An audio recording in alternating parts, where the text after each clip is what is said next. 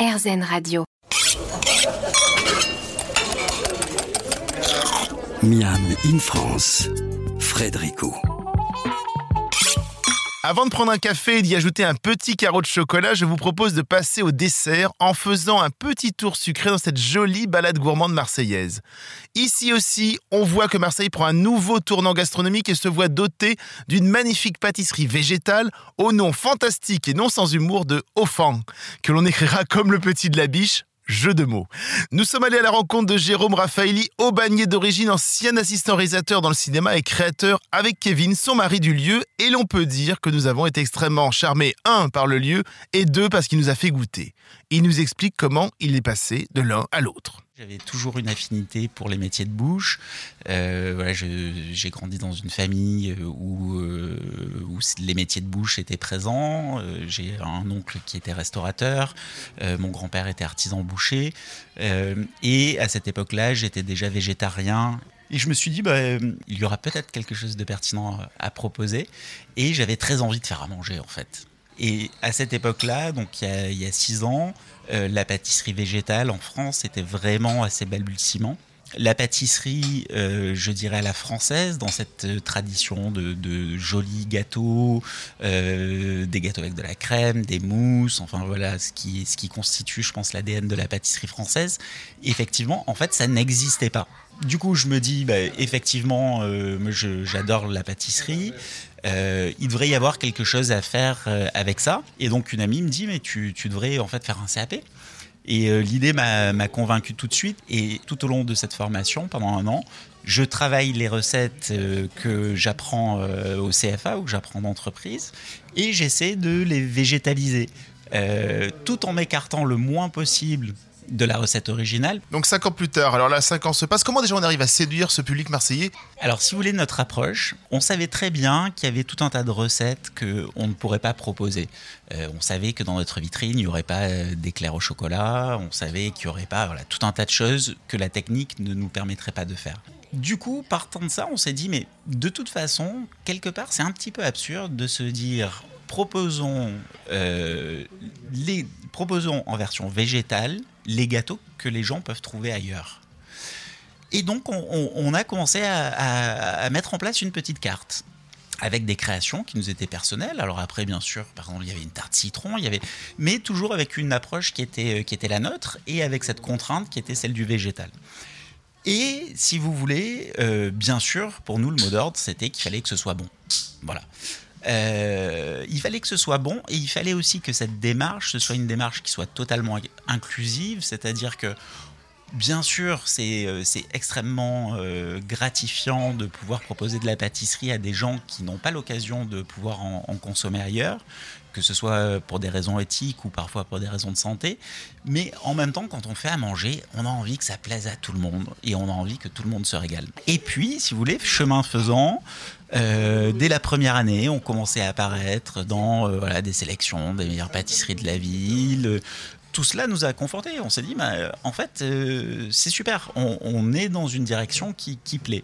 Et aujourd'hui, effectivement, euh, le, bilan de ces 5 ans, c'est que euh, 70% de notre clientèle, ce sont des clients qui n'ont ni intolérance ni démarche éthique.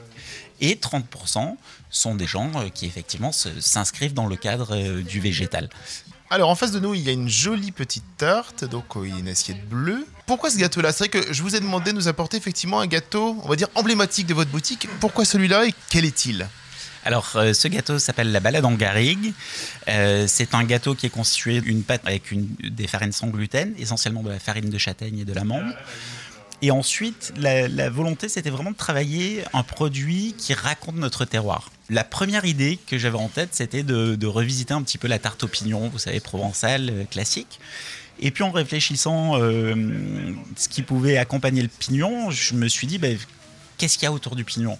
Euh, ben en fait, bien sûr, il y a les pins, euh, et puis il y a beaucoup d'aromates quand on se balade en forêt. Euh, la direction a été de se dire, eh bien, cette tarte va être une association entre l'amande, le pignon, et l'aromate que l'on a choisi, c'est le romarin.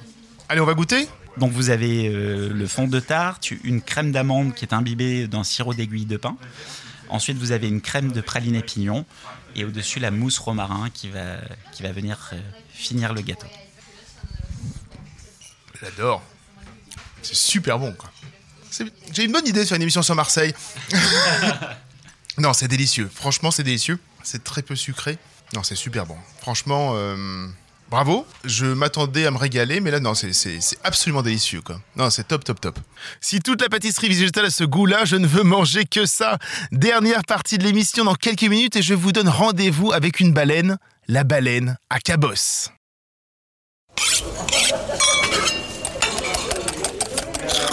Miam in France, Frédérico.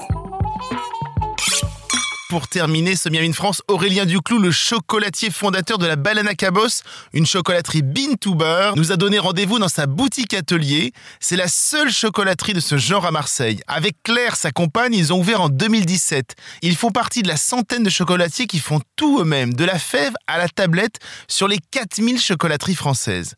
Aurélien est le président de l'association Bean to Bar France où ils sont pour le moment à, peu près 25 membres.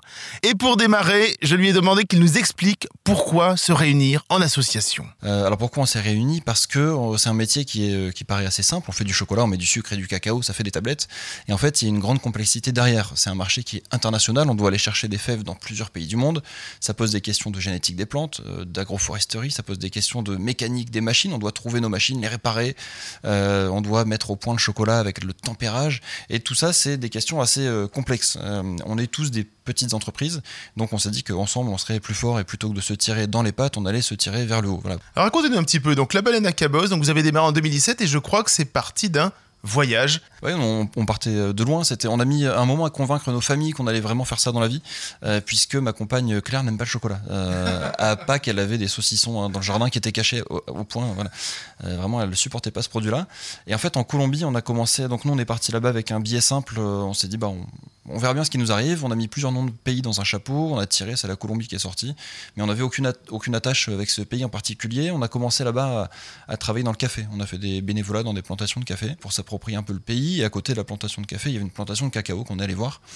Et euh, là, euh, gros point d'interrogation, on n'y connaissait rien. Donc il y avait vraiment des cabosses de couleurs différentes. Le producteur nous a expliqué son métier et nous a fait fabriquer du chocolat.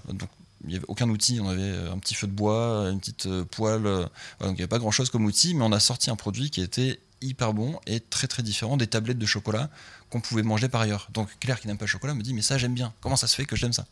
Donc on a voulu faire découvrir euh, ce métier du producteur de cacao. On a voulu faire partager cet atelier de fabrication de chocolat. Et donc on a décidé de monter la baleine à Cabos. On est finalement resté que six mois en Colombie euh, et c'est devenu le fil rouge de notre séjour. On est allé voir des producteurs de cacao partout dans le pays. On a goûté plein de fèves, plein de liqueurs de cacao, plein de cabos fraîches. Euh, et on est revenu et on a fait, on s'est mis dans un garage et puis on a fait nos premiers tests pour essayer de transformer trois variétés différentes qu'on avait sélectionnées là-bas, selon la même recette exactement, sans changer aucun paramètre. On voulait faire découvrir que bah, des cabosses euh, rouges, jaunes et oranges, bah, elles vont pas avoir les mêmes goûts comme le poivron, comme la, comme la pomme.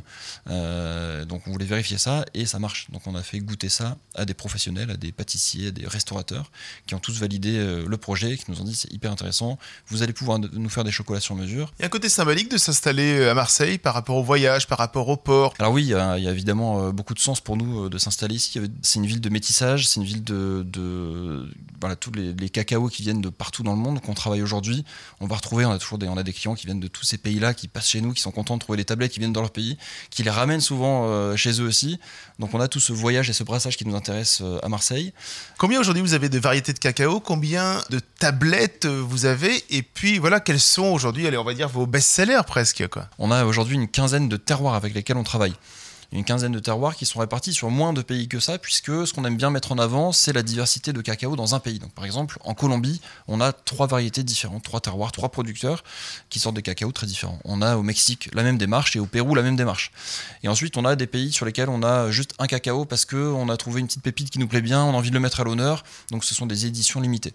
Au-delà de ces tablettes qu'on appelle les grands crus, où là c'est du cacao, du sucre et rideau, il n'y a rien d'autre, euh, on fait des tablettes euh, agrémentées ou des tablettes gourmandes sur base de chocolat noir ou chocolat au lait, avec des mariages qui nous ont plu particulièrement, des épices, des poivres, des sels. Et ensuite on fait quelques chocolats euh, type chocolaterie confiserie, donc des chocolats fourrés avec des cœurs de pralin, amandes, noisettes, des éclats de fèves de cacao, des orangettes, des petits mendiants. qui sont des gourmandises mais qui ne sont pas notre cœur d'activité. On est vraiment, nous, sur la tablette de chocolat et le chocolat brut. Comment vous, est-ce que vous voulez développer cette baleine à cabosse On veut développer la baleine à cabosse, pas forcément en chiffre d'affaires ou en nombre de boutiques. Ce qu'on fait ici, le Bean to Bar, c'est un excellent point d'appui pour faire plein de choses autour. On va lancer un partenariat avec la prison des Baumettes. Ils ont lancé le premier restaurant d'insertion aux Baumettes qui s'appelle les Baumets. Et on aimerait bien lancer avec eux une ligne de fabrication de chocolat au sein de la prison euh, pour que ça soit le premier, restaurant de France à faire son propre chocolat. C'est-à-dire que même les, même les triples étoilés aujourd'hui ne font pas leur chocolat. On trouvait que c'était un pied de nez un peu rigolo que ce soit un restaurant en prison qui le fasse. Donc c'est plutôt utiliser euh, la baleine pour aller rayonner, retourner dans les pays producteurs, voir davantage nos producteurs. C'est voilà, c'est plutôt ce développement-là qui nous, qui nous plaît et qui nous permet de tirer toute l'équipe vers le haut aussi. Il est bien évidemment inévitable de passer à la balade à cabosse quand on aime le chocolat. Ce Miam in France se termine et pourtant Marseille a encore tant à nous offrir. Nous y reviendrons certainement pour découvrir d'autres chefs, d'autres artisans. Nous nous retrouvons la semaine prochaine pour une nouvelle émission gourmande. En attendant, comme d'habitude, régalez-vous.